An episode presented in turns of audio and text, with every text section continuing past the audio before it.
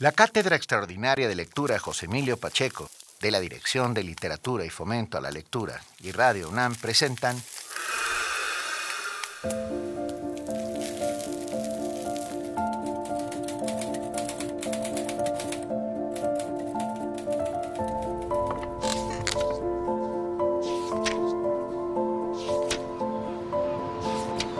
José Emilio Siempre, con guiones y voz de Laura Emilia Pacheco.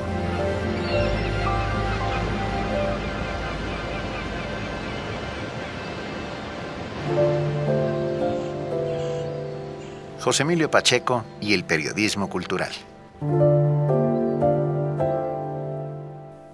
Al principio fue el verbo, dice San Juan en el Nuevo Testamento, las palabras como origen del mundo. Los hombres se reunían alrededor del fuego para escuchar historias. Era el reino de la expresión oral. Las noticias se transmitían en forma de chismes, afirma Yuval Noah Harari. ¿Quién hizo qué? ¿Quién dijo qué? ¿Dónde vieron esto o dónde escucharon aquello? Los chismes transmitieron los primeros conocimientos. No vayas a ese bosque porque hay osos, no tomen de esa agua que provoca dolores de estómago, no coman esas bayas porque son venenosas. Hasta que a alguien se le ocurrió fijar las palabras en tablillas de barro, para que las palabras no se las llevaran el viento y el olvido. Al periodo anterior a la palabra escrita se le conoce como prehistoria. La historia es el tiempo que podemos documentar. Grabamos las palabras en arcilla, en piedras, en papiros, en las pieles de los animales, hasta que llegó la imprenta. Gracias a Gutenberg, la palabra comenzó a difundirse con la rapidez del agua. Se imprimieron libros, pero también panfletos, avisos que se pegaban en los muros para informar a la gente. Muy pocos sabían leer. La imprenta democratizó la lectura. Los pocos que leían se hicieron muchos. Nació entonces la prensa. Al principio era más reflexiva que noticiosa, de pocas páginas, baja en circulación y escasos anuncios. Nació como medio elitista, un medio letrado para un público letrado. En la prensa escribían los que mejor sabían expresarse, los escritores. Con el tiempo, los tirajes crecieron. Grandes escritores como Dickens o Rubén Darío publicaban en los periódicos y su público era enorme. Al crecer el número de lectores, la prensa se transformó. Cambió su contenido. Nació el amarillismo y los diarios se poblaron de fotografías para aquellos a quienes no les gustaba leer.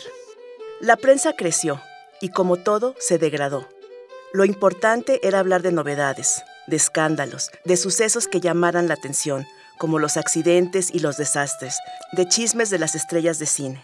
La cultura, que fue el origen de la prensa, perdió su lugar central en los diarios y fue relegada a las últimas secciones, como algo superfluo.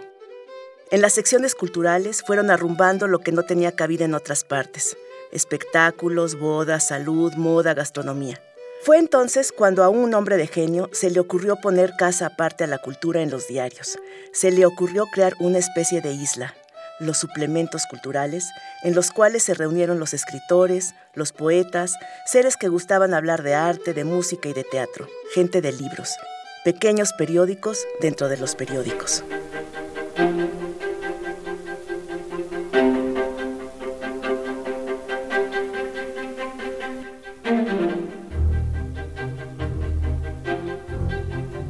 En México, gracias a la imaginación, cultura e inteligencia de ese hombre de genio, don Fernando Benítez, un gran animador cultural, los suplementos pasaron de ser un refugio de escritores a auténticos baluartes de la expresión escrita.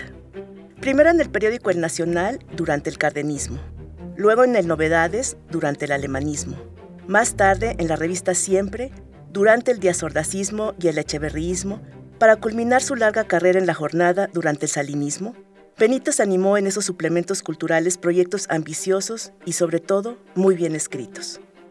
Quizá la época de oro de los suplementos culturales que animó Fernando Benítez fue cuando dirigió La Cultura en México, que alojó generosamente la revista Siempre desde los primeros años de la década de los 60 hasta mediados de los años 70. En ese gran momento de la cultura mexicana, don Fernando fue acompañado por dos grandes amigos y colaboradores, el diseñador y pintor Vicente Rojo y el poeta y periodista cultural José Emilio Pacheco. En México contamos con una gran tradición de excelentes periodistas culturales, desde Manuel Gutiérrez Nájera, llamado Nervo, hasta Jorge Ibargüengoitia, José de la Colina y José Emilio Pacheco, pasando por Alfonso Reyes, Martín Luis Guzmán y Octavio Paz. Por desgracia, como sucede en muchos ámbitos de nuestro país, el nivel fue decayendo de manera triste y asombrosa.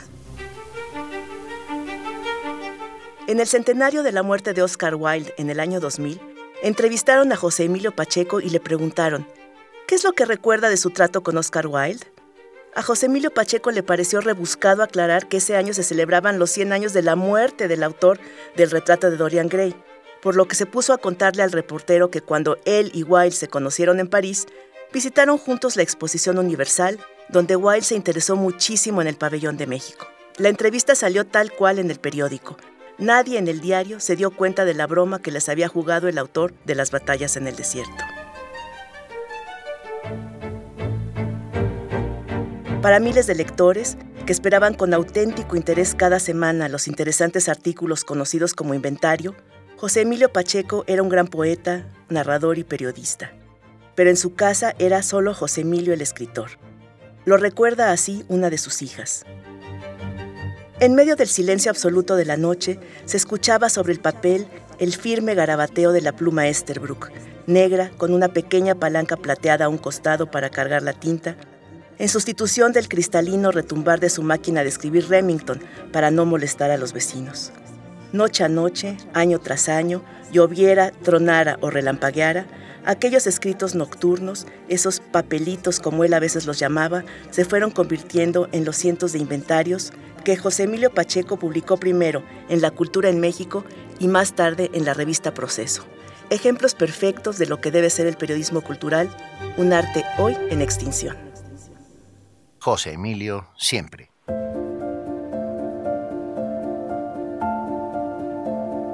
Texto y voz, Laura Emilia Pacheco. Productora, Alejandra Gómez. Controles técnicos, Paco Chamorro. Dirección de Literatura y Fomento a la Lectura. Coordinación de Difusión Cultural, UNAM. Cátedra Extraordinaria de Lectura, José Emilio Pacheco. Radio UNAM.